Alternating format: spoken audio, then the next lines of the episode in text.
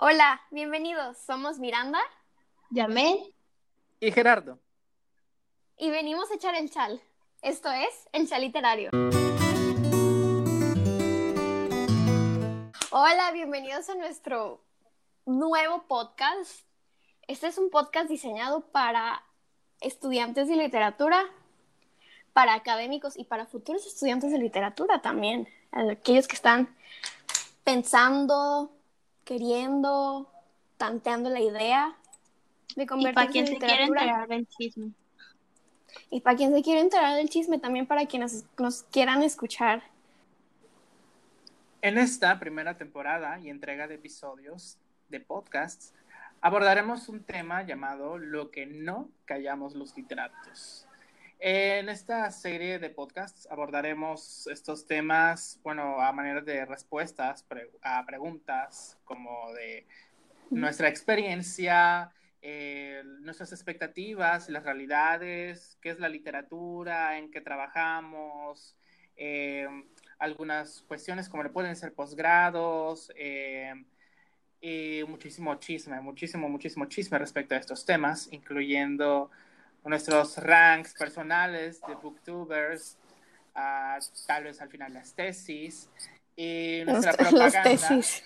nuestra propaganda principalmente en contra de los poetas malditos y su peligro para la sociedad.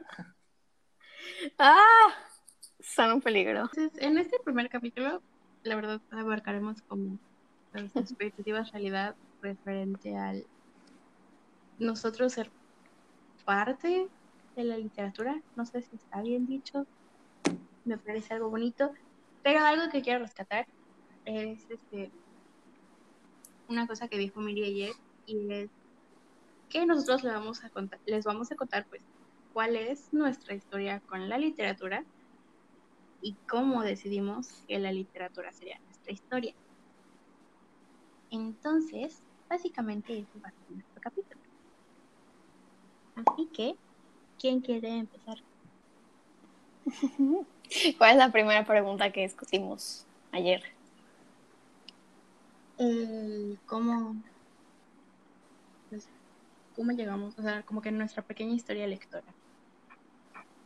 Ok, nuestra primera, eh, nuestra pequeña historia lectora, pequeña, por favor. Por favor. Sí, por favor.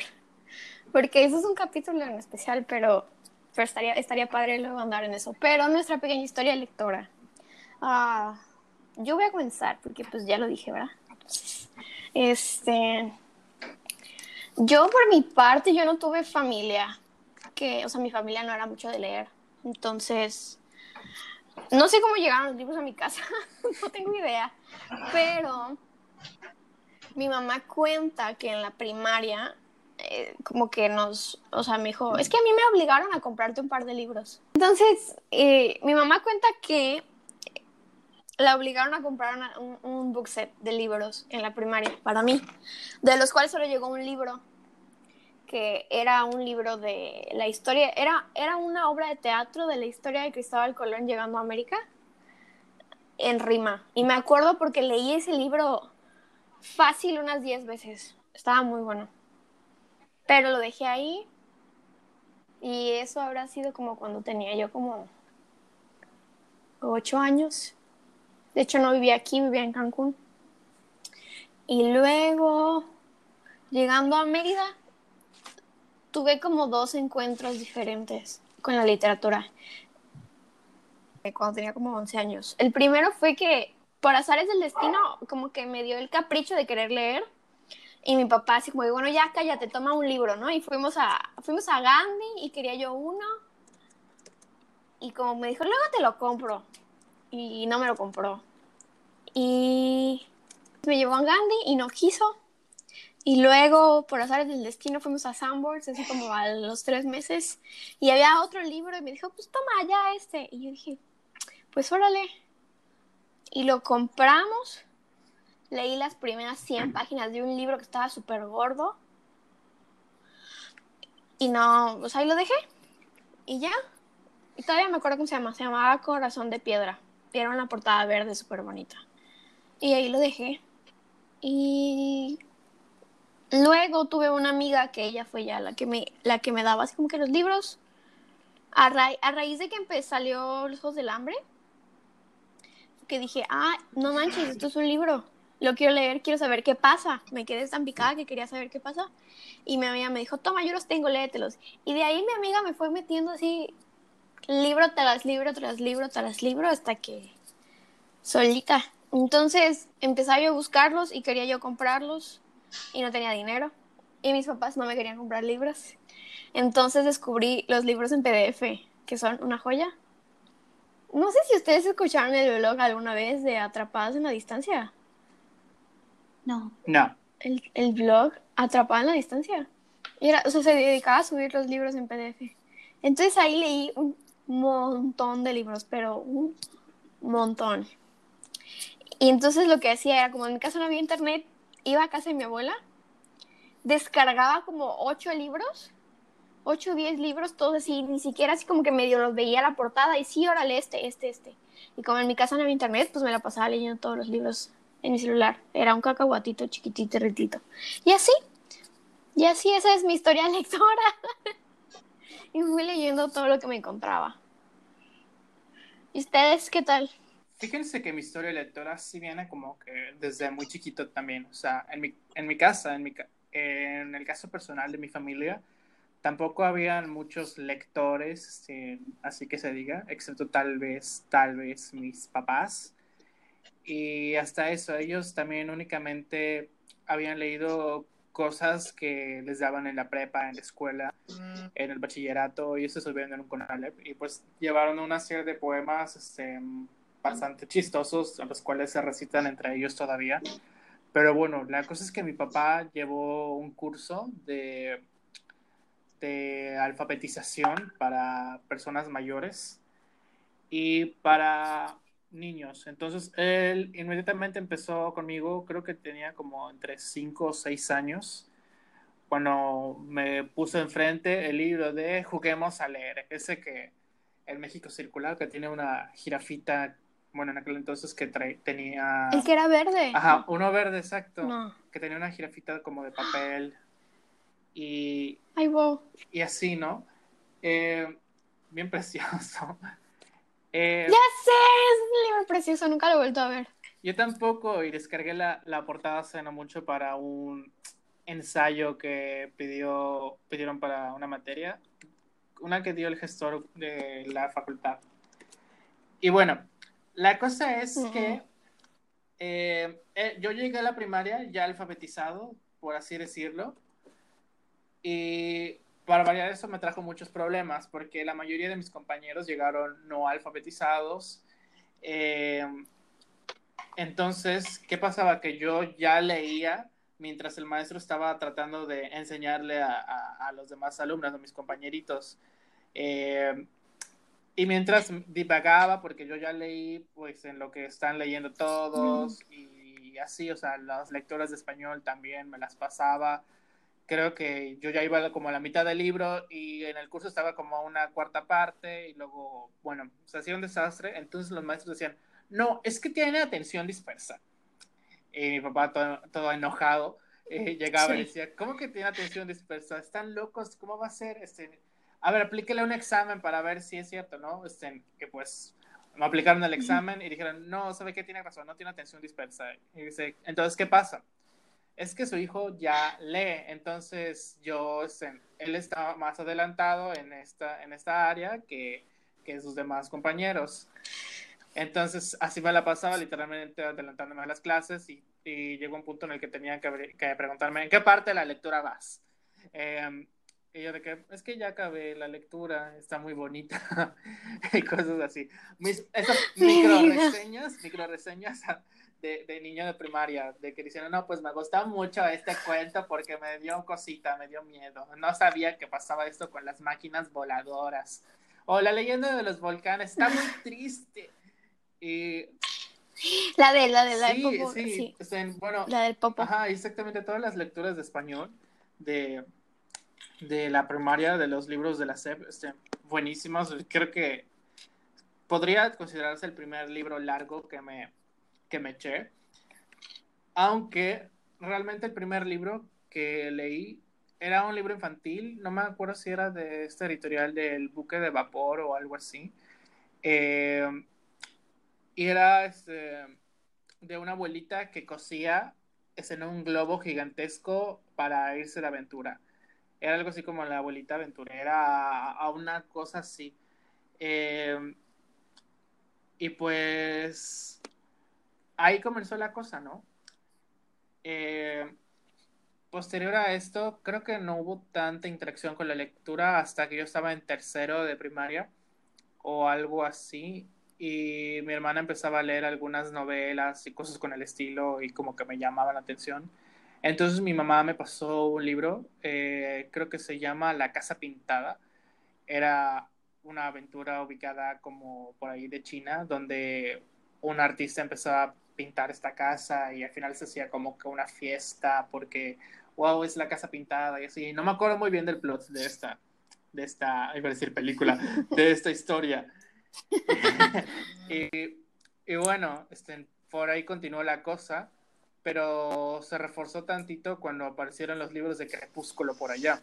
Entonces a mi hermana le rolaban los libros y, y pues también que su fanatismo por las películas, aunque no estoy seguro cuántos libros de Crepúsculo realmente leyó, Em, pero sí, de repente recuerdo que le dieron dinero mm. eh, por ahí del 2008 y, y, yo ya empezaba a leerlo y dije, wow, es como si yo fuera esta mujer. O sea, vela, porque, o sea, primera persona, en la vida, en la vida me he leído la primera persona. Y entonces, este, o sea, así tan ah. detalladamente como o sea, en los cuentos de primaria sí habían algunas. Como lo de la Sí habían como que unos cuentos que estaban narrados en primera persona, pero eran breves, este, muy breves, entonces como que no daba mucha mm. imaginación. Entonces, Vela narrando. No te daba tiempo Exacto, de Vela narrando lo que pensaba y todo decía, ¡wow! Y pues jamás me terminé de leer ningún libro de Crepúsculo, porque, bueno, mi hermana era recelosa y era de que, no, dámelo. Ella lo tengo que cuidar con mi vida, si no me lo van a cobrar y cuesta un ojo de la cara y así. Entonces, posterior a esto, pues bueno, yo íbamos creciendo con Harry Potter. Eh, este, llegó un punto en el que dije, no, pues este, eh, está muy denso que me hayan dividido la última película en dos partes, o sea, de un libro que tampoco siento que esté demasiado grueso. Y dije, no, sabes que no aguanto la atención que me están dejando pendiente. Y dije, voy a leerme el último libro. Entonces recuerdo que junté todos mis ahorros y fui directamente a una tienda de revistas guion libros donde casualmente estaba el, último libro. Y este y me lo leí, o sea, creo que fue el primer libro largo, entre comillas, que leí completo.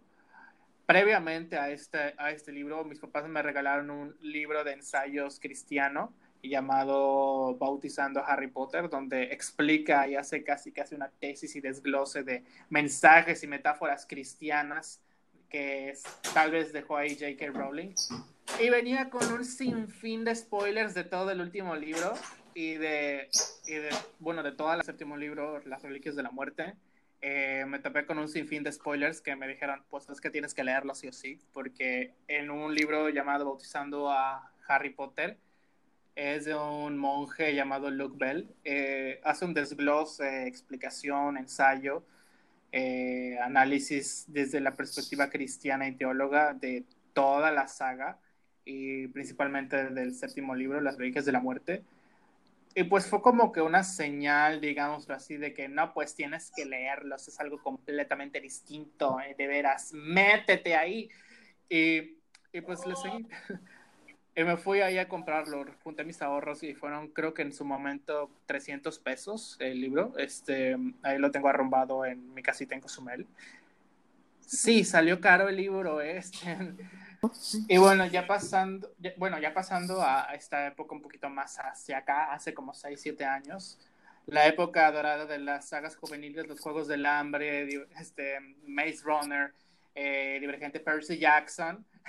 Uh. Eh, Percy ya. Pero Percy Jackson no, está pero, tan nuevo. Sí, pero de como de 7 años. Sí volvió a dar más o menos. O sea, estoy hablando del 2012, 2013. Eh, esos ocho añitos, guay. Este, sí. Pelana.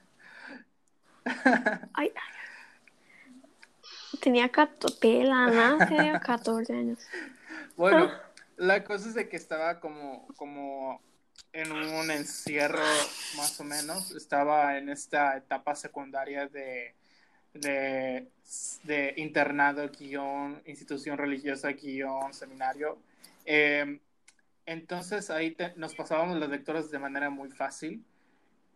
Y pues bueno, ahí fue como que el boom de, de lecturas realmente. O sea, no había un día en el que no tuviera un libro en mano. Y pues sí leí todos esos, pero también leí algunos clásicos de Julio Verne.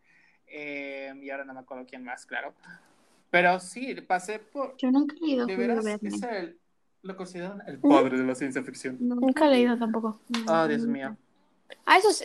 De un, dan- No es cierto, él no es el padre de la ciencia ficción. No, Es Mary sí, Shelley. pero ahí lo pensé. Y tengo un ensayo sobre eso. Te estoy Tengo un diciendo que ensayo yo no lo sobre eso.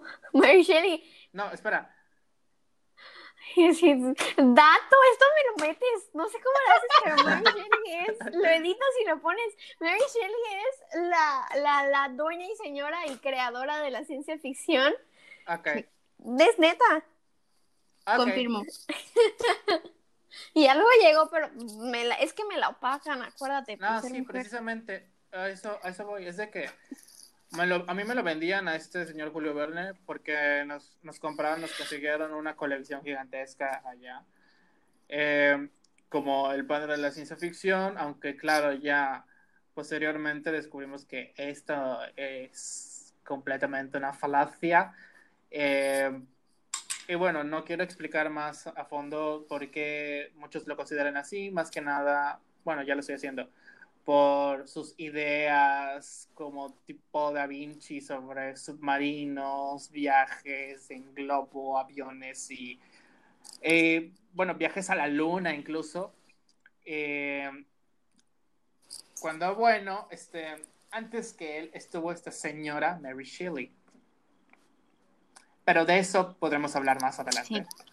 Ya, dale, Gerardo, estás platicando Disclaimer. mucho. Mary Shelley no se sentó a escribir eh, Frankenstein en una sola tarde como para que vengan a decir que Julio Verne es el padre de la. Ujú. A los 19 años, cabe aclarar. No, 19 años. Era una, chama, era una chamaquita. Ay, sí. O sea, escribí, la neta es que escribió un fanfic. De hecho, escribió un fanfic. Porque, porque acababa de salir la noticia de que se había podido crear vida. O sea, acababa de salir lo de los, lo de los sapos, creo. Y que revivieron un sapo. O sea, pero revivieron a un sapo con electroshock. Entonces, a partir de eso, ella que empezó a pensar y fue que se le ocurrió la idea de Frankenstein. Realmente ya estando en Cozumel, tuve una interacción mayor con otras, otros fandoms y otras perspectivas de lectura eh, respecto a, eh, bueno, críticas, reseñas y todo esto. Y estuve dentro de esta comunidad de cúpula de libros durante creo que dos años o tres. ¿Tú estabas en la comunidad de cúpula de Sí, libros? todo el Todo mundo el mundo estaba en cúpula en de libros. cúpula de Yo libros, no mames. Estuve en cúpula de Había libros. hasta un grupo ¿Qué oficial. pedo? Claro que es- sigo en cúpula de libros, cabrón. Sigo en cúpula en, en- en el Facebook. Y pues, Ve, Me ¿cómo no? siento- Me siento, me siento hecho a un lado, como la muñeca del trapo, ya Ah. sabes, esa de Cri Cri. y pues bueno. La pobre muñeca fea. Y pues bueno, sí, ya bueno. para finalizar, ahí me topé con otros autores ya un poquito más nacionales, este, latinoamericanos. Y pues dije, ah, no mames, desconozco completamente este, este terreno. Y ¡boom! Ah, ¿no qué? Ah, no puede ser, desconozco completamente este terreno. Es Voy. Ok, mi historia lectora. A ver. Resumiendo, en realidad nunca o sea, En mi casa en general no, nunca había como que alguien que leyera mucho. Mi hermana mayor, pero pues no tenemos una relación como muy unida. Entonces, no, yo leía porque me acuerdo que este- estaban estas, estas colecciones de tomos, de cuentos, de cuentos así como universales, pero traían cassette. Para quien no sepa, un cassette es como un disco. Aitor, espérate, espérate. ¿Me estás llamando vieja o qué? No, oye, sí me dolió eso, espérate. Bueno, es para poner algo, una reproducción de audio, pero son como cuadritos. Googleenlo. Yo no sé qué es un cassette. Sí. No mami, o sea, si no sabes qué es un cassette, ¿para qué estás averiguando qué, cómo es la licenciatura? Estás muy chiquito, entonces. No es cierto, somos como la última generación. Sí. A mi hermano ya no le tocaron los cassettes. El punto es que estos libros tenían los cassettes con la grabación de los libros, o sea, era, eran los tomos y sus audiolibros en cassette. Y eh, obviamente pues mi mamá no siempre me los podía leer porque trabajaba. Y yo lo que hacía era escucharlos y ver como las imágenes y según yo lo estaba leyendo. Este, Sí. Y también salí como ya letrada del kinder. Entonces fue como mi gran logro yo leer. Yo también. Sí. Afortunadamente Ay, no wow. Este, pero Yo tengo mi historia así también. Después de eso, realmente no volví a leer mucho. No volví a leer hasta la secundaria, ya que vine a vivir aquí a Medellín. O sea, crecí con las películas de Harry Potter, pero yo no leí Harry Potter hasta que entré a la secundaria. Y quien realmente me dio como esas ganas, esos, esas ganas de leer, fueron los libros de Crepúsculo. Entonces, Uh, no sé, fue Crepúsculo, Harry Potter, este... Pero en realidad están como juntos, ya sabes, porque yo empecé a ver Crepúsculo porque salía Cedric Diggory. Y me enteré que eran libros y empecé a leerlos. Entonces, en realidad, Cedric Diggory y Edward Cullen me metieron al mundo de la literatura. ¿Cómo que son los mismos, oye? Sí, ¿Cómo que son los mismos? Ay, pero. ¿Cómo va a ser? Neta, me, neta, me lo juras. Bueno, y así, después de eso, este, mis, mis amigas pues, me prestaban libros, por ejemplo, eh, una amiga que se llama Mariana me prestó La historia interminable de Michael Ende, me gustaba bastante. Mi primer libro en inglés, que fue este, el de Ghost Girl, la que se muere con. Oh. Uh, sí, ahí lo tengo acá, lo estoy viendo. Joyita, me han dado ganas de releerlo, por cierto. Ay, a mí también. Y más porque mi hermanita los tiene. Entonces es como de. "Hmm", Pero ahorita pues no hay tanto tiempo, ¿verdad? Este. Y después de eso me, me seguí. Me gustaban mucho los libros de, de Becker, que es como una especie de Stephen King. Pero en realidad nunca he leído Stephen King. Conozco a Stephen King porque sé lo que todos dicen de él, pero nunca he leído Stephen King porque hasta hace un año nunca había tocado un libro de Stephen King, nunca había llegado a mí. Este, ¿Qué pasa? y yo tenía como, y, y comencé a leer a Ted Becker, que igual es como este escritor americano cuya narrativa es muy misteriosa y policíaca y demás. Tiene libros muy buenos. Y pues entré a la prepa y en la, en la biblioteca de la prepa 2 tenía un montón de libros, un montón de libros. Entonces yo ahí como que no había semana que no sacar, todas las semanas sacaba un libro diferente. Entonces, eso.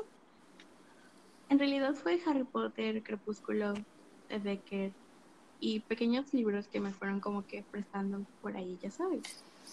Porque a mis papás como que tampoco les gustaba verme leer mucho. Sentían que no hacía nada. Entonces si me veían sentada Mm. leyendo era como de, no estás haciendo nada. Ponte a hacer algo. Y así de, Oh, sí, estoy leyendo.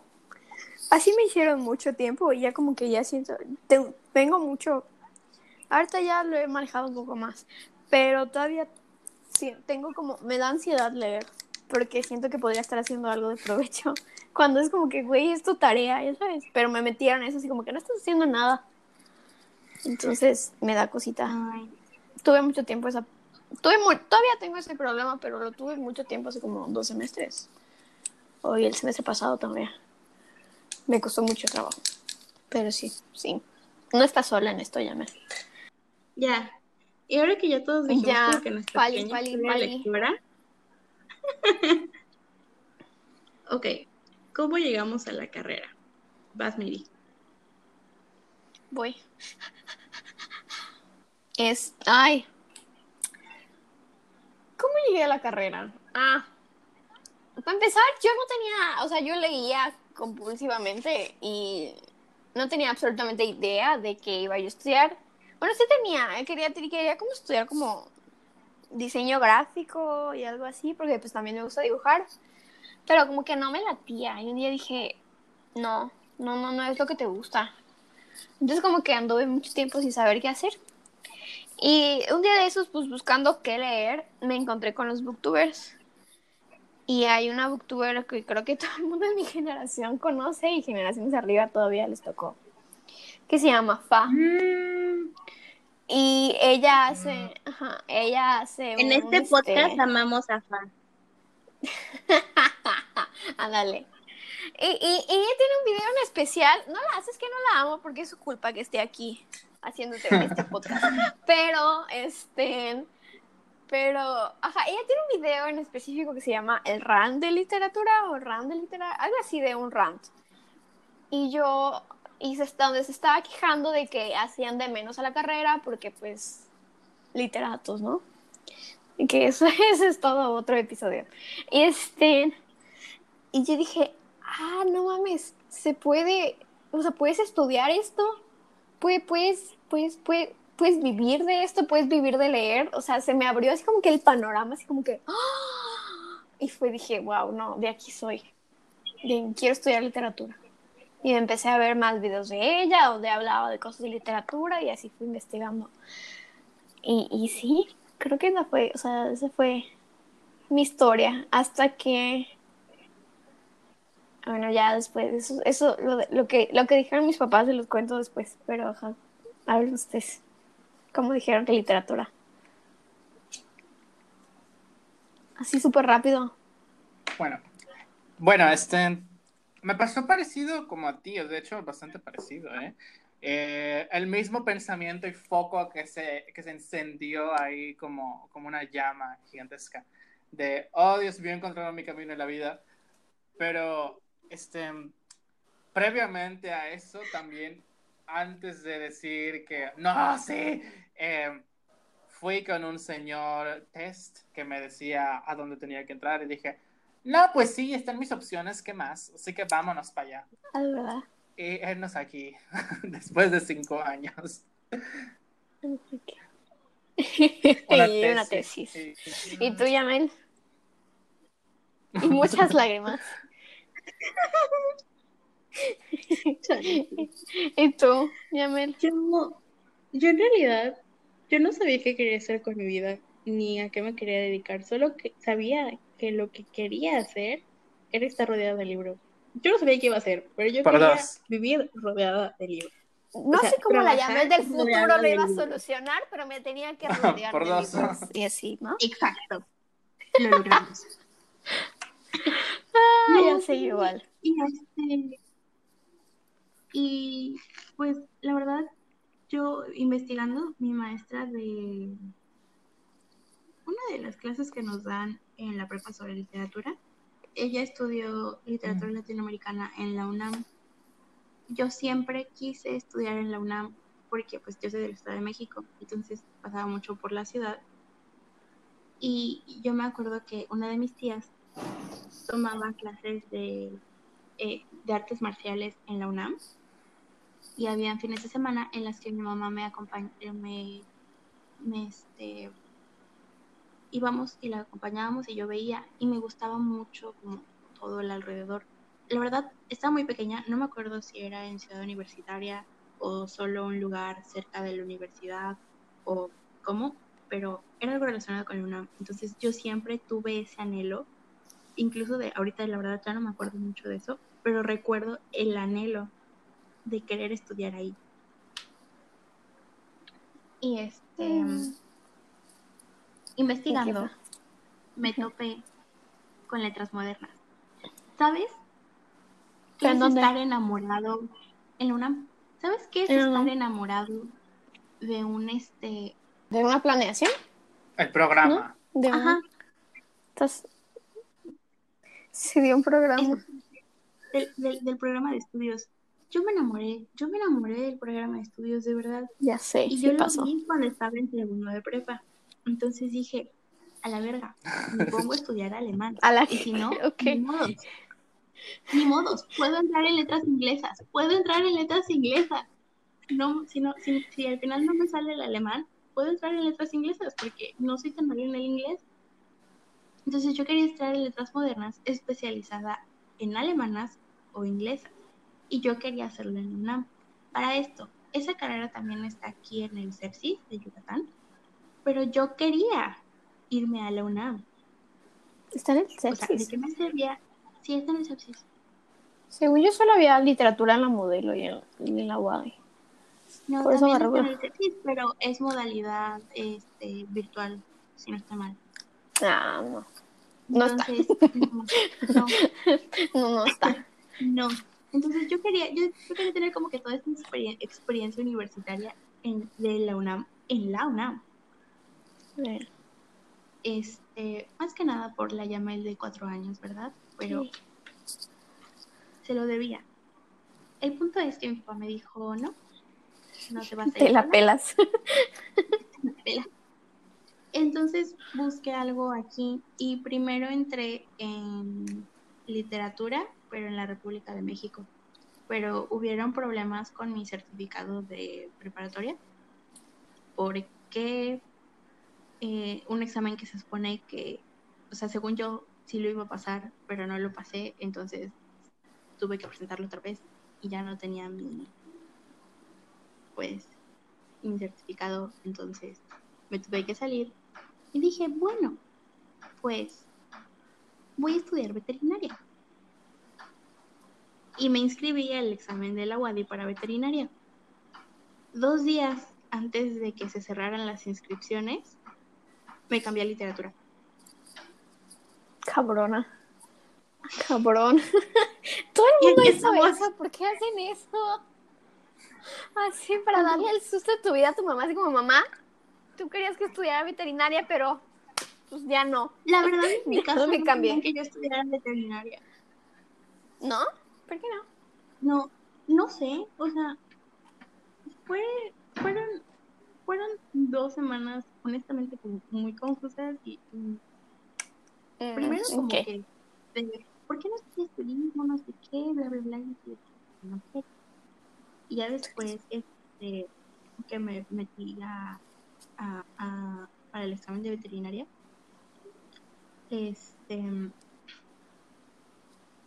hubieron como de, no, es que sí, para que tú puedes ganar mucho como autora, no sé qué, bla, bla, bla, y así de, ¿por qué todo tiene que ser sobre el dinero? Pero bueno. El punto es que entre que sí, que no, me cambié de literatura y la verdad no me arrepiento y creo que creo que fue algo que definitivamente debía bueno ser que- desde el principio porque amo mucho mi carrera o sea me me me me, me, me aplasta me Nos destruyó la me vida. de trapo pero la quiero Qué bueno que lo, qué bueno que lo, que lo clarificas. O sea, sí, también nos dan nuestras madras. Ah, sí pero aún así, la- La es, nuestra es nuestra relación más tóxica, la verdad. Es nuestra relación más tóxica. Estudiar literatura te va a destruir Claro. la vida, pero es La algo verdad. gratificante y hermoso. Punto. ¿Sabes? Ron, en la cuarta película de Harry Potter, diciendo, aquí dice que vas a sufrir, pero vas a ser feliz por eso. Así. Uy. No Chale. fue en la tercera ¿Y tú, película. Gerardo? Sí, en la tercera De- película, perdón. Después de que este señor es Tess me cierto, lo ¿qué dijera, pues obviamente yo me lancé a, a la jaula de los leones. Y le dije a mi mamá, mamá, me inscribí al examen de la UAD. Ay, qué bueno, mijo. Ay, es ¿Y verdad. ¿En qué? ¿En qué? Este, derecho, derecho, comunicación, ah, literatura latinoamericana. Silencio incómodo de como 10 minutos. ¿En qué? ¿En qué? Literatura latinoamericana. Ah, eh, ok. Y pues este, hubo como que cierta disgusto, hubo demasiado disgusto respecto a la decisión, o sea, creo que como dos días estuvimos peleados o algo así. Y mi hermana les como que les echó ahí la psicología, decirles No de que no, pues es que lo tienen que dejar ser. Y ya al final dijeron, está bien, está bien, pero vas a tener que regresar aquí terminando tu carrera y inmediatamente entrar a trabajar, cosa que no se está cumpliendo, claro, pero este, ups, Ups. y mejor, y mejor guardamos esta parte porque no se les voy a acordar lo que me vamos a y pues, pues nada, finalmente entré y me eché a este foso de leones que es la carrera de literatura latinoamericana. Eh, y creo que me estoy adelantando respecto a las expectativas y realidades. Pero sí, básicamente eso, presentar el examen, salir del examen, sentir que te dieron una revolcada y aún así decir, pues creo que sí voy a entrar porque solo éramos como 20 personas. ¿eh?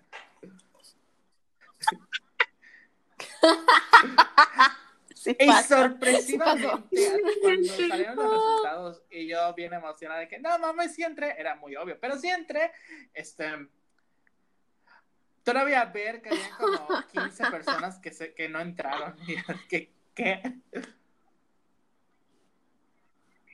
No manches, en nuestra generación presentaron 60 y solo... No, 60. Ah, bueno, no, sí, Yo 60 fui la y 30. solo... al- y al- pasaron 40. Yo soy la 20. Yo fui la Sí, a la 37, la Miches. 36, Yo solo sé que estaba como a la 37, mitad de la, de la lista y dije, ah, no Sí. manches, casi no entro. Bueno, no me acuerdo. Lo Yo estaba a la mitad. Yo así, eh, entraron 40. Me acuerdo que entraron 40, o sea, exacto. Mm. Y no, yo y se era quedé como 20. con después de la mitad y dije, ah, no mames, casi no entro. Y así. Qué chiste. Pero Y mírenme, ahora voy a terminar estos créditos antes que ustedes. esa maldita. No es cierto. No, tienes Es razón, verdad. tienes toda la razón, la verdad. Porque yo decía que voy a estudiar literatura. Ya, dije, tengo que avisar, o sea, tengo que avisarles a mis papás, ¿no? O sea, que el madrazo. Mi mamá, mi mamá es la que siempre ha sido más estricta con las cosas. Entonces, y mi papá siempre me ha dejado hacer así como que, sí, sí, lo que quieras, está bueno, ándale, súbete al, súbete al árbol, rájate la madre. Ajá, mi papá siempre ha sido más, más como liberal en esas partes. Entonces yo dije, no, pues mi mamá me la va a hacer de todos, va a decir que no, que la fregada. Y, y pasó exactamente al revés. O sea, pasó, pasó, o sea, cuando llegué le dije, mamá, le dije, mamá, quiero estudiar literatura. O sea, estoy haciendo los tests y quiero estudiar literatura. Y como que al principio, como que... Porque igual estaba en segundo, en segundo de prepa y estaba yo empezando. Entonces como que me decía, sí, sí, sí, nena, luego lo vemos. Sí, sí, sí, como para que luego que se te pase, ¿no? Porque hasta que se te pase el gusto y luego se te olvida, ¿no? Que te gustaba. Y, y, y seguía dale duro. Y una, me acuerdo que un día me senté con ella, le mostré, el- le mostré todos los tests que hice en la, en la prepa y le dije, mira, ma, todos dicen que artes y literatura. Y es que de verdad era, eran como 10 diferentes tests y al final nos hicieron hacer como que el resumen, ¿no? De lo, todos los resultados y así, y un análisis. Y llegué y mamá, todo dice que artes y literatura. O sea, no había para ir, no había para dónde irme, artes y literatura. Y me llegué, o sea, y llegué y, y así me acuerdo que le leí uno por uno el perfil de ingreso de un literato. O sea, cómo se tenía que ver para ingresar a la literatura, a, la carrera. Y le dije, o sea, dime tú si no soy. No, no, pues sí eres. Y ya, ese fue, ese fue el- todo el convencimiento que hice. La verdad es que mi mamá siempre me apoyó en esa parte. El que nunca estaba, el, el que, el que no estaba así como que, digo, no pegó el grito en el cielo, pero mi papá creo que hasta la fecha no sabe de qué voy a vivir. O sea, mi papá cree que me va a seguir manteniendo toda la vida. Sí, como que ya está resignada, pues me dijo, pues está bueno, está bien, estudia eso, pero no cree que vaya a vivir sí. esto. Es como Mira, que sí, sí. tú, tú dile que sí, tienes un ingreso fijo. Sí, y ya, o sea, sí. O sea, mi papá como que no le tiene mucha fe, pero nunca me ha dicho no, o sea, como que le, como, cuando le cuento algo, como que se queda así como que estás bromeando, ¿no? Pero no me dice nada. Y solo así. Entonces, esa, esa ha sido mi vida durante cuatro años, más o menos cinco. Y así, pero así como que, como que, no más porque de verdad era yo, ahorita ya, tra- ya traigo menos facha, pero antes era así súper pandrosa, súper grunge, súper de, así, de chica única y detergente. Así, entonces Yo se me venía, porque ya se me había quitado un poco cuando entré a la universidad. ah, Pero sí, debo tener fotos por allá. Era chica, era chica de Converse, o sea, pero aparte, Converse de los, o sea, no, no me los amarraba, los dejaba abiertos. Esa vez solo me los metía. Y me los ponía sin calcetines y mis tenis y mis jeans, los mismos jeans toda la vida rotos. Y si yo pudiera tener camisas de las de las de, o sea, las de flane, las, las de cuadros rojos, si las hubiera podido tener, me las hubiera puesto así camisas por X, delineados así negro corrido aquí así. No, no, no, era un desastre, un desastre, un desastre, no que ni te cuenten. Entonces como que mi papá dijo, no, pues ya, si ya vas pa' Pandrosa, donde sea, pues por lo menos que sea tu carrera. Y está bueno, pa. Y ya nos paga. Buenas. y de ustedes. Es que mis papás en realidad no querían que estudiara. Mi papá nunca me dijo sí o no. Pero creo que se, creo que se guardó sus opiniones y creo que hasta cierto punto se lo agradezco. Este prefiero no hablar de esto. Así que me gustaría inaugura- in- inaugurar em, con nuestras expectativas realidad. Llegó un punto en el que dije, ya sé que quiero, ya sé lo que llamé el- de segundo de prepa quería el vivir rodeada de libros. Voy a ser editora literaria. A huevo. no, no me veo escribiendo, pero quiero ser de las personas que decidan qué es lo que se publica. A Porque huevo. podemos Sí. publicar, podemos publicar cosas muy buenas, muy interesantes. Quiero hacerlo. Entonces, entré a la carrera queriendo estudiar para ser editora literaria. Y sí puedo hacerlo. Después de tres pinches clases de edición literaria. Güey, ¿sabes, cab- esa cabrón? Yo no alcancé a ninguna. Yo no alcancé ninguna. Tres clases de edición y solo la agarré la obligatoria toda pedorra, pero este, pero todas las que ofertaron de, de, de, de, de- todas las que ofertaron de, de optativas, no alcancé a agarrar ninguna. Es la hora que estoy aquí parada, o sea, y, y por más que les lloraba a Carla y a Giovanna que, que, que dejaran su lugar, que me dieran, me veían con cara de lástima y como pobre pendeja, ¿no? Pobrecita, ya sabes, y ya. Es como que, güey, No, es que que ¿sabes yo qué? de esto voy a vivir. No. Sino la, Ay. honestamente, la materia de Orlando son salvavidas para todos, ¿verdad?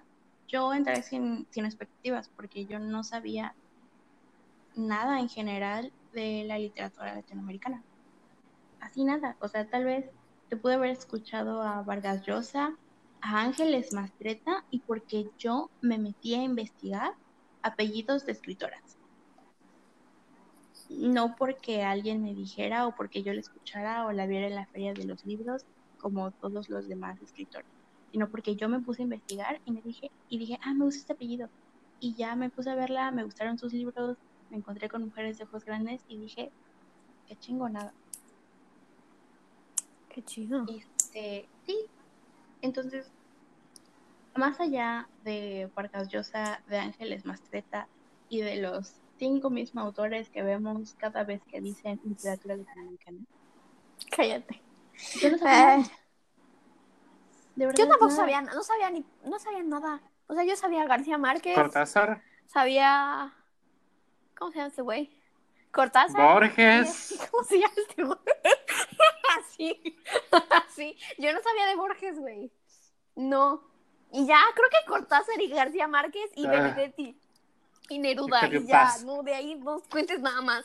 Y pura vieja. Y, y ajá, y medio ma- mastreta porque teníamos la literatura, o sea, la optativa en literatura mexicana en la universidad, o sea, en la, en, en la escuela, pero, pero de hasta ahí ya, o sea, mujeres que son esos, autores de este siglo que son esos, aún más autores de los siglos pasados que son esos, no tenía ya absolutamente ni idea de nada. Pero así dije, órale, Bueno. literatura latinoamericana es chingón. Bueno, en mi caso, como todo buen comprador compulsivo de libros, de repente entraba Gandhi y veía todas estas novedades, eh, homenajes y todo eso, entonces me veía los nombres y entonces como que ya me fui familiarizando y de ahí fue que dije, no, pues seguramente esto voy a ver. Y pues me puse a leer los resúmenes ahí en Wikipedia y todo eso para saber qué onda. Para, Para sonar no intelectual. Para que no me lleven al baile. pregunten cosas muy fuertes. Y pues, ajá, más o menos ahí me hizo una idea general. Y así.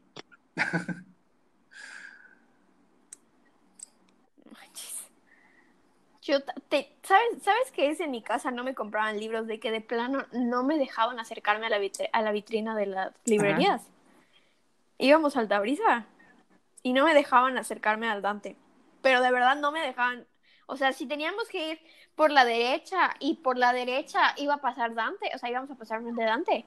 Nos rodeamos por la izquierda hasta dar toda la vuelta y no pasar por Dante. Así eran los culeros. Pues tú, a mí no me ponían a dar toda la vuelta, pero decían, venimos a pasear, no a comprar. Y si nos veíamos en Hija, no. No, es que no. Y yo, pero es que solo voy a ver qué libros nuevos hay. Para que yo los descargue en PDF. no, porque te tardas mucho. ¿Sabes qué? Yo amaba esos blogs donde podías entrar y literal ver, a ver, ¿qué, qué PDFs hay? Ok, quiero leer este, este, y los descargaba Ese todos. Y los tenías ese en tu es- computadora ahí. Esos son, eso es atrapados en la distancia. Es Esa que es, había el- nada esa es la clase de blog. O sea, es que sí, había, habían dos, habían dos, había, por ejemplo, dos plataformas que se dedicaban a traducirlos. Buxinga. Estaba Buxinga y Libros del Cielo. Y unos más. Yo ¿No se acuerdan? ¿Se acuerdan? Sí. Yo leía de todo. Yo estaba, Pero no, es que habían yo- yo blogs que se dedicaban a, a compilarlos en su propio blog y de ahí Antes de podías darle el Lectolandia. link a descargar. Y yo eso hacía.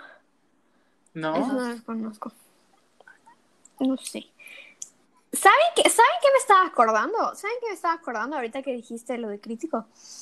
Yo. Yo no sabía. Esto ya puedes tomarlo como. considerarlo como mi- mis expectativas. Eh, Yo quería ser. O sea, yo entré a la licenciatura queriendo ser editora. Pero ahorita que empezaste a contar tu historia, me acordé de que yo era fan de Justin Bieber. ¿Y qué tiene que ver que yo era fan de Oh. Justin Bieber? Este, este, sí, ya sé. Pero, ¿qué tiene que ver que yo leía novelas de Justin Bieber y tú? O sea, no las leía, las devoraba. O sea, y era, y era, de hecho ahí se fue refinando mi gusto por la lectura. Porque empezaba con las, empezaba con las, es que, es que son de antes. Yo empecé, yo conocía One Direction por las fanfictions, o sea, por, la- por las novelas estas. Y este, a- antes de que se les llamara fanfictions, antes eran novelas de Justin Bieber y tú. Y este, y al principio se empezaba y era como que rayita, dice, o sea, el rayita y el diálogo, ¿no? O tu nombre y el diálogo. Y estás vestido Mm. así y te mandaba el link a Polybor, ¿te acuerdas? Ay, te tocó? sí, sí me No, tocaba. a mí sí me Y te toca, a ponían- mí me toca. Y me y- y puse me esto. tocaba cuando te ponían play. Y vives en esta casa. No, a mí me, había, no, no me tocaba. Te ponías esto y te mandaban el link a y vivías en esta casa. Una mansión, así que sabes, pero eras pobre, o sea, pero vivías en esa casa. Pero eras pobre en la novela. Y este, entonces ahí, a raíz de eso, como que empezaron, empecé a, o sea, empecé a buscar como que novelas que no estuvieran tan así, que no fueran de links de que estuvieran mejores escritos, o sea, mejor escritos. Y, y de repente empecé a buscar libros, o sea, novelas que ya estuvieran terminadas porque me chocaba, era, son así como la nueva versión de novelas por entregas, esos, y me chocaban porque era, me quedaba yo picada y quería terminar de leerlo, y empezaba a buscar las que ya están terminadas.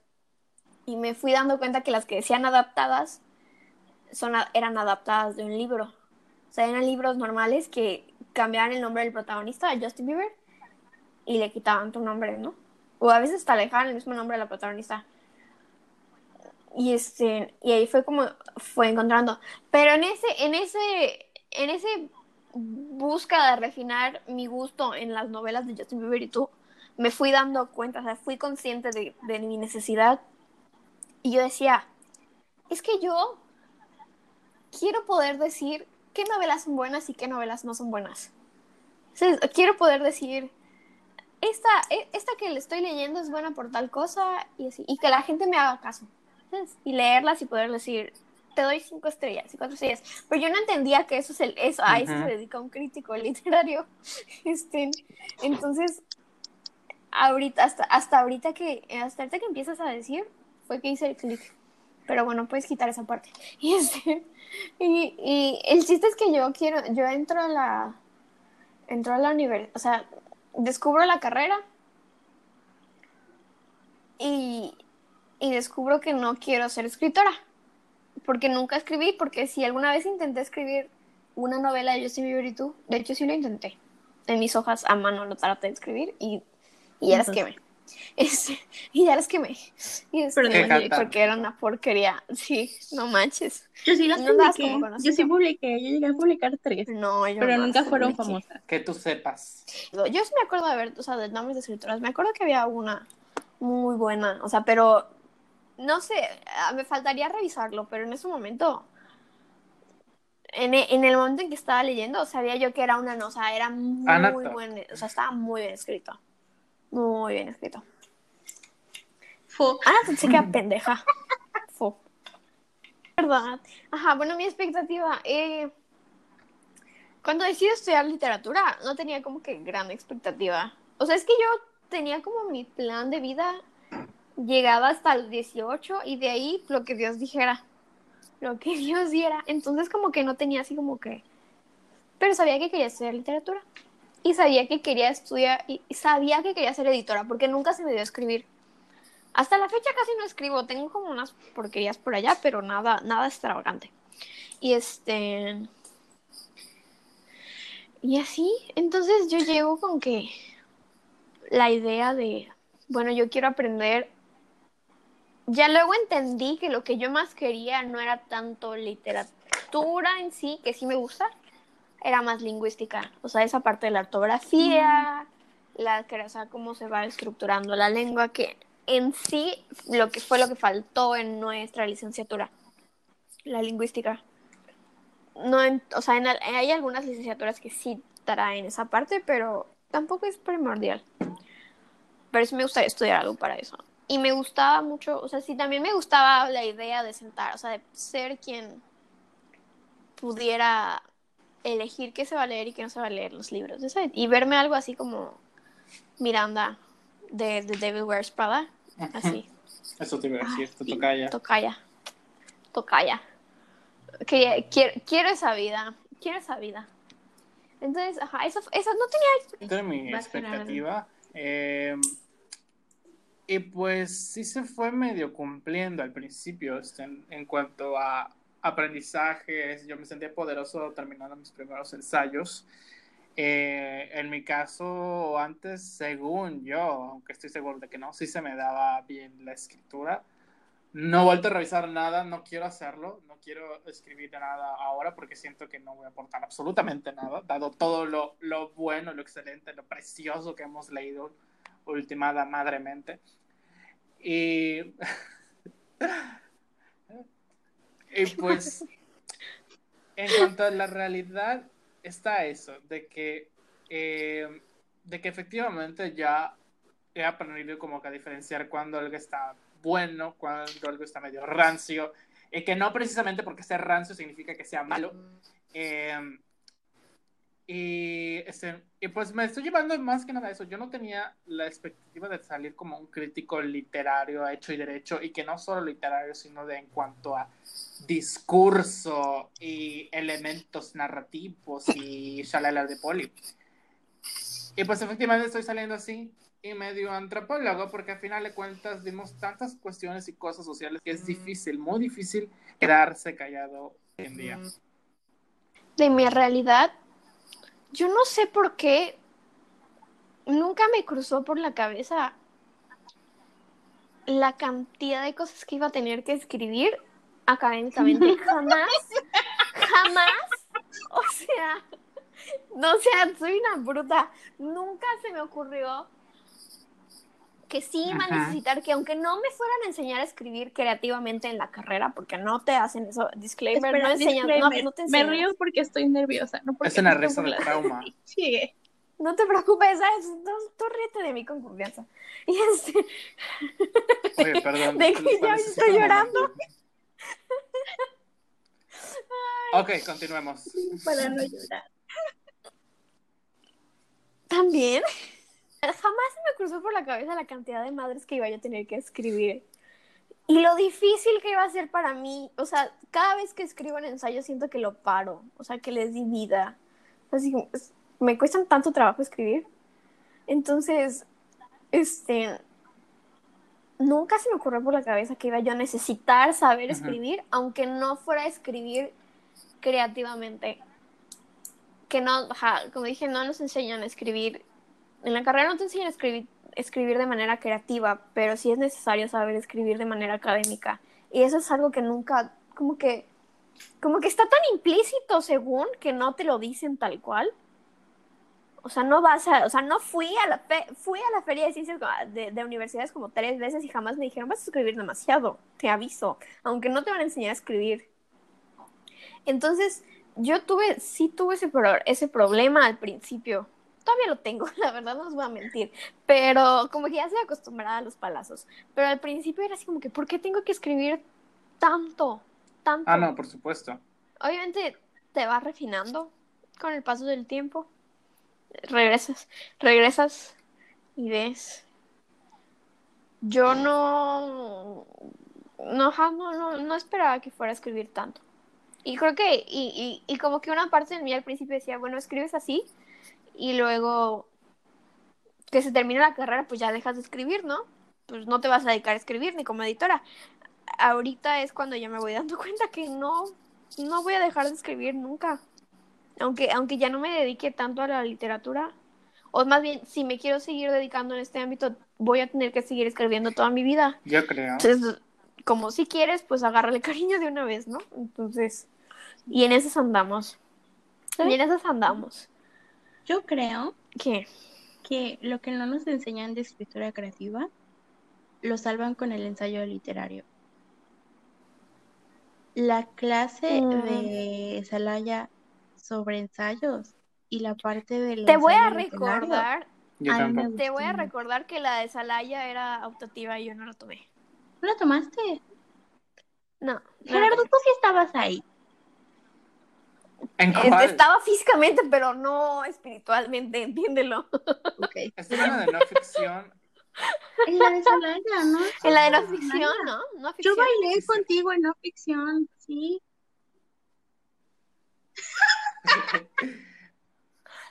ah, no más, sí, sí. Bola de bobos. Ay, ay, cómo los quiero. No, pero lo que voy es Así de mucho. Prestó atención. Lo que, lo que, algo que se me quedó Sí, ¿eh? muy grabado de la clase de no ficción fueron los ensayos literarios y, y cómo le puedes dar muchas formas, porque son muchas cosas y también otras no, ya sabes, es como tú lo puedes ir moldeando. Entonces yo creo que lo que no nos enseñan para escribir creativamente, que a fin de cuentas en realidad esa no es la finalidad de la carrera, Ah, sí, creo que sí. nos lo dan con los ensayos literarios. Sí. Creo que los ensayos. Creo que el tema del ensayo es un otro, otro ensayo aparte, o sea, otro episodio aparte. Pero el tema, el, el ensayo la posibilidad del ensayo literario creo que nos abrió a muchísimos la puerta de poder, o sea, de encontrar una manera de expresarnos, porque a veces el cuento no nos queda, la novela no nos queda, o sea, escribes como si fuera un diario y luego tampoco te queda, entonces creo que el ensayo es muy poco conocido fuera de la academia, pero, pero cuando encuentras un ensayo dices, ¡Ah! soy yo, esto es, esto es lo que yo pienso, se siente tan bonito. Deberíamos darle más difusión al ensayo. Sí, me ha, sí he pasado. ¿Qué otra cosa no me, ¿Qué otra cosa no me esperaba de la carrera? ¿Saben qué sí me esperaba? Los poetas malditos. Pero. ¿Sabes yo que no me esperaba? La cantidad de cosas. O sea, sé que debemos leer mucho. Pero yo no me esperaba la cantidad de cosas que tuvimos que volver a conocer. Sea, por ejemplo, o sea, todo nuestro primer año fue Renacimiento. siglo XVI, siglo XIV, XV, XVI, XVII. Renacimiento pre, ajá, pre, precolombino. Entonces fue, ajá, todos sabemos que en realidad los españoles que los nazis no fueron los primeros en hacer un genocidio. Y fue mucho peor cuando todas las diferentes coronas de Europa llegaron a América. No solo para nosotros, o sea, nosotros como país, como continente en general, incluyendo el Caribe, incluye el Caribe porque en realidad nunca se menciona el Caribe y quiero mencionarlo para que, por favor, el Caribe para que Maggie esté contenta, ¿no es cierto? Porque sí es muy importante y nadie, verdad que nadie lo menciona. Y el Caribe, no solo las islas, y no solo las islas, no solo las islas, el Caribe, el Caribe continental también, que todo el mundo ignora. Ignora de no saber, ignora de no quiero saberlo. Sí, la cantidad de cosas que tuvimos que volver a, o sea, que tuvimos, nos tuvimos que deconstruir bastante. sí. pasa. La cantidad de veces que dije, maldita sea, ¿por qué no presté atención en la primaria? ¿Ya sabes, mi clase de redacción? ¿No les pasó? A mí sí. ¿Por qué no presté atención? Así como que chinga, yo vi esto en la primaria, yo vi esto en la secundaria, yo vi esto en la prepa, ¿por qué no presté atención? O sea, ¿por qué, ¿por qué no prestaste atención en tus talleres de redacción en primero de prepa? O sea, tú me hubieras salvado la vida un montón. Eso, eso lo dije mucho, eso sí me pasó, para que, para que vean. Pero esa parte de donde, donde necesitaba aprender a, o sea, las necesidades de redacción, o sea, eso de la citar, o sea, eso de citar creo que fue el coco de toda nuestra generación.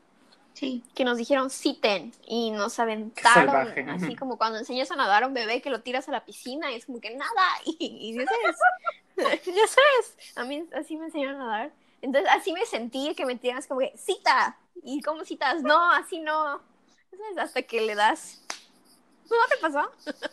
Siento que hasta el día de hoy no he podido citar, como dice el manual de APA, a APA. Creo que podríamos cerrar diciendo mínimo tres autores o tres libros que hayan sido, que los hayamos descubierto en la carrera, que nos hayan iluminado en algún momento de nuestras vidas y qué hacer si quieres entrar a esta carrera, pero quieres entrar a esta carrera con la idea de voy a escribir eh, creativamente. ¿Qué, esperar? Ajá, ¿qué esperar? ¿Qué mm, esperar? Mm. bueno, siguiendo tu pregunta, eh, para mí tres autores, de hecho los tengo aquí a la mano. Eh, primeramente, este, los tres ya los había leído antes en la, en la primaria, secundaria, prepa. No tengo idea, pero ya los había leído antes. Pero ahora es cuando los relees y dices, ah, sí, un gemido parecido, claro. Y entonces los abrazas, te mm. de ellos y todo. Primeramente a Sor Juana Inés de la Cruz. O sea, a ella puedes llegar a odiarla, y también amarla muchísimo y apreciar, la apreciarla mucho, por, pero no la entiendo. por quien fue y todo lo que hizo. Eh, y de hombres, eh, Juan Rulfo, de Cajón, y Horacio de Quiroga. O sea, ellos tres, ya los había leído antes. Ah, Quiroga es el de, del de Ah, La gallina degollada, eh, La almohada de plumas. Eh, bueno, es cuentos. Sí, puros No, o sea, cuentos sí, hizo sí, sí Sí, es. sí, que Giovanna Pero le encanta, ajá, pues dice, pero nunca lo he leído. que es, bueno, es un referente en la novela mexicana y el relato. Eh, sí, había escuchado de él. Mi mamá me re- regaló Pedro Páramo cuando yo tenía como 14, pero jamás lo leí hasta que yo estaba en la carrera. Y dije, qué tonto, qué estúpido, ¿por qué no lo leí antes? Eh, bueno, en cuanto a la otra parte de la pregunta, eh, ¿quieres entrar a literatura con eh, escritura creativa? Este, ok, te voy a decir algo. No vas a aprender a escribir ni mejorar este, directamente. Puedes absorber estilos, ideas y todo para aplicarlas, no sé, a tu obra o como quieras. Eh, no es algo que veamos directamente, pero tampoco es como que lo puedas descartar completamente. O sea, a final de cuentas es algo que está ahí, es una opción laboral también, pero dentro de literatura latinoamericana te aseguro que no te vas a formar, o sea, literalmente aquí poniéndotelo en la cara para escribir eh, y crear literatura. Puedes aprender, puedes aplicar algunas teorías o cosas que vayas a aprender sobre la marcha, pero está bien, échate, tú rífate. ¿Qué más? Pero yo quiero tú. de lo que dijo Gerardo. Y es de. Creo que nunca falta la persona que dice: Quiero ser escritor, voy a estudiar literatura. Específicamente literatura latinoamericana en la UADI. A mí me parece que es una carrera maravillosa. Hay muchas cosas que yo no esperaba que otras. que honestamente, de toda nuestra carrera, de todas nuestras. Creo que ya cursamos como 30 y no sé cuántas materias solo Les de dos, relleno. tres han sido lo que no esperaba. Pero fuera de eso, creo que aunque no te formes como tal escritor en, en escritura creativa, tienes algo muy importante y es el hecho de aprender a pensar y ver más allá de tus narices. Que como humanistas tenemos como, o sea, como que nuestra responsabilidad no tangible con la sociedad, por así decirlo, es ver más allá de, de nosotros de aquí, de nuestras pequeñas narices. Entonces, cuando hacemos eso, lo podemos plasmar en el texto. Y creo que es la diferencia. en- ¿Vas a Ajá. algo más? ¿Tus libros? Tres autores. Rita Indiana. Rita Indiana. Ok. Este, Elena Garro y la verdad, wow, no sé quién más. Este no es tanto así como escritores, pero un libro que sí me, me llegó bastante y que sí fue de wow. Fue Las Rebeldes de Mónica Lavín. Porque Mm, mencionan a las mujeres en la revolución y tú dices, sí, porque en realidad toda nuestra historia de la revolución es sobre estos héroes masculinos de donde sale el machito mexicano. Entonces, aquí te muestran toda esta parte de la Cruz Blanca constitucionalista, que es algo que pasó, es algo que existió. Es en- creo que es en Tamaulipas, cerca de la frontera, entre Toledo y Nuevo Toledo, que son dos ciudades fronterizas.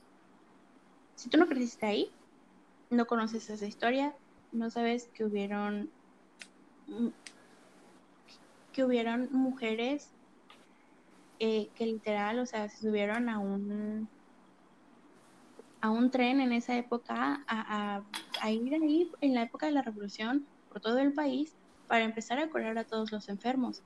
Y en ese caso, la Cruz Roja solo curaba a los que estaban del lado del gobierno. Entonces, la Cruz Blanca constitucionalista lo que hacía era curar a todos. Claro. Entonces, la verdad, ese sí fue como un wow dentro de la carrera. Las rebeldes de Mónica Lavín, lo repito. Por... creo que el primer autor, así como Yamel, eh, sustenta mi tesis, es Monterroso. Lo quiero mucho. O sea, lo, descubrí como autor en primer semestre, gracias a Lauro Zavala, que también le quiero mucho. Pero a Monterroso lo, le agarré mucho cariño.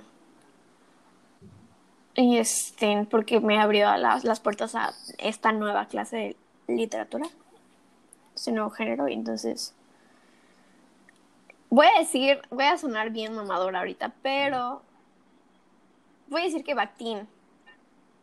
Voy a decir que. Sí. Porque también fue una, este... Un parteaguas. Fue, como, ¿cómo decirlo?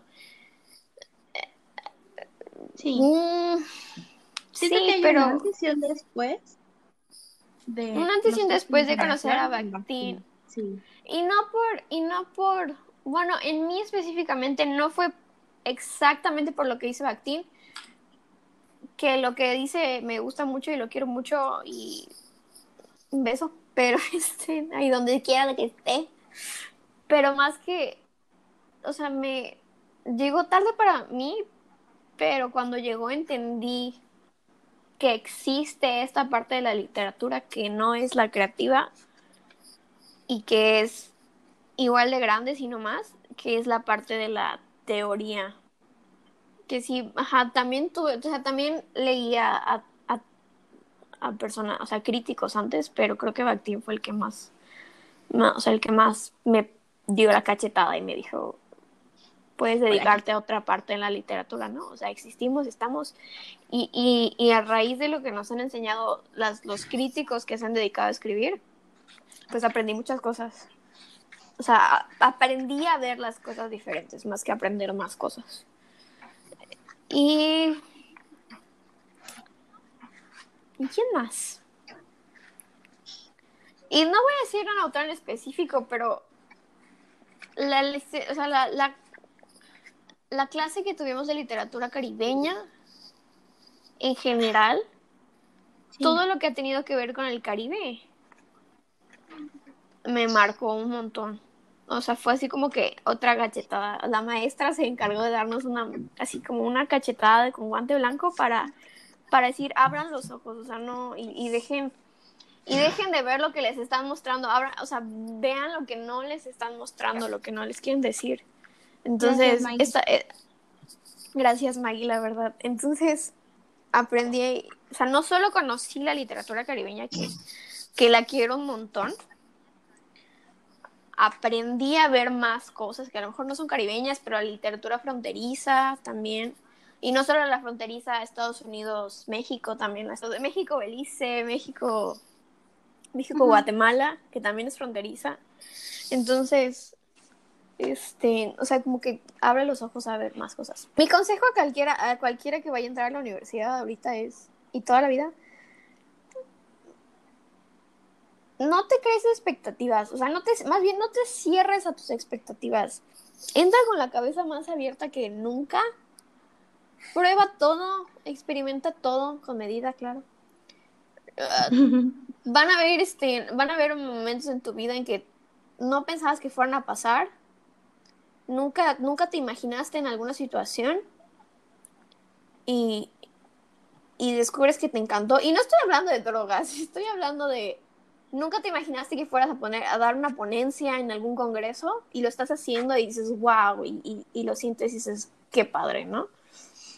Y creo que, o sea, atrévete a, a, a, decir, a decir que sí a todo y experimentar y, y aprender sobre todo lo que haces, sobre todo lo que vives. Y específicamente de literatura, escucha mucho, escucha mucho lo que te dicen tus maestros, tus compañeros de clase, los que están más arriba de generaciones. Escucha mucho, pero también sé un gran filtro, o sea, y, y aprende a ser crítico, o sea, digo, no, no, no, no hay una manera de enseñar a decir, vas a ser crítico de esta manera, pero aprendes a hacer un filtro. Sobre todo, o sea, lo- creo que es lo que más, creo que es lo que más he aprendido en esta carrera, aprender a hacer un filtro, a decir esto sí, esto no, por qué sí, por qué no, esto me vibra, esto no me vibra. Entonces, pero para poder ser ese filtro, primero tuve que ser una esponja. Entonces, yo creo que mi, mi, mi, mi, consejo es ser una esponja en un principio y vive muchas cosas y aprende muchas cosas y, cual, y todas te dan aprendizaje y, y conoce y aventúrate a aprender cosas que nadie conoce. Yo creo que es lo mejor, conocer escritoras latinoamericanas que nadie conoce, es como que wow. O sea, conocer teorías y críticos que nadie conoce, es como que wow. Entonces, y disfrútalo, total. Llora, vas a llorar un chingo. Vas a muchila, vas a, vas a odiarnos. Si llegas, a, si llegas a estudiar literatura por nosotros, porque sí, o sea, vas a odiar a la persona que te dijo, sí, pudiste, puedes estudiar literatura, odio a Fa, no es cierto, no la odio, pero, pero, pero sí es todo un viaje estudiar literatura. No es, no es la típica carrera convencional de economía, y así que no las estoy desprestigiando, solo son diferentes. Y no por diferentes sean buenas o malas. Quiero agregar ¿Algo más? lo que dijo Miri, rapidito. Eh, pequeño consejo. Desde que entras a la carrera y empiezas a escribir, ya eres parte de la academia. Eres un académico. Y también eres parte del canon o empiezas a crear tu propio canon. Entonces, que el hecho de estar en tu primer año no te haga decir el, es que cómo voy a meter un artículo en la ponencia, un ensayo a la ponencia. Eh, Tu ensayo que te pidieron para tu clase de literatura maya o de literatura virreinal, eso lo puedes meter en una ponencia, lo puedes, te puedes sentarte a leerlo, editarlo nuevamente, ver qué te gusta, qué no. Siempre que regreses a tus textos, vas a encontrar algo que no te guste. Y algo que sí. Y y algo cuando que lo sí. es muy bonito. Entonces, Y te va a pasar, y más que nada te va a pasar de que vas a regresar a tus textos y vas a decir, "Ah, yo escribí esto, yo escribí esto, esta es mi voz, así, así te vas a sentir. Entonces, vas a llegar, va a llegar un punto, te lo prometo, al principio no, al principio vas a estar sentada en las ponencias y vas a decir, ¿qué están diciendo? Eso es en cualquier licenciatura, pero va a llegar un punto en el que te vas a poder sentar en las ponencias y vas a decir, no mames, entendí, entendí lo que están diciendo y es tan bonito, no te desanimes. A mí me sí, sí he pasado y es, es precioso. No es lo que van a esperar, pero lo que dijo Miri. Entren con la mente abierta. Entren con la, o sea, ya para cerrar, yo Y no creo se la lo más van a abrir. importante, se las van a abrir a madrazos y así duele más. Ya para cerrar, gradúense por tesis, gradúense por tesis. Sí, Sí, Pero eso es para otro capítulo. Es correcto lo que mencionó Miranda, que eventualmente si no llegas con una mente abierta o una disposición para aprender y desprenderte tantito o completamente de, de tu visión y concepción del mundo, lo van a hacer a madrazos. Ay, espérate, no.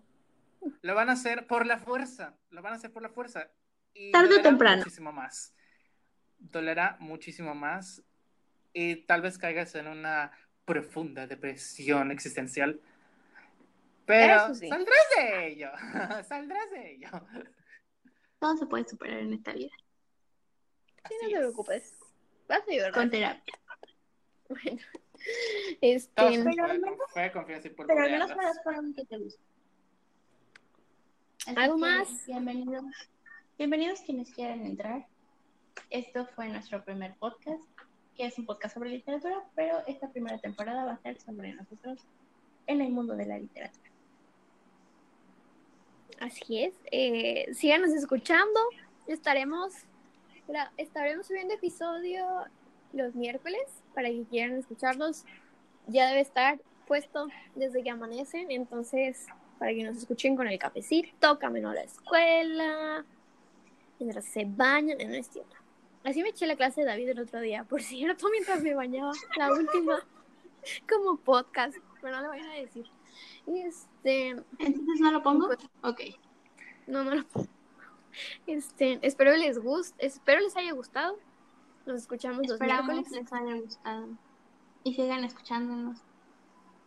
si tienen algún comentario, sí. Si tienen algún comentario nos pueden hacer llegar.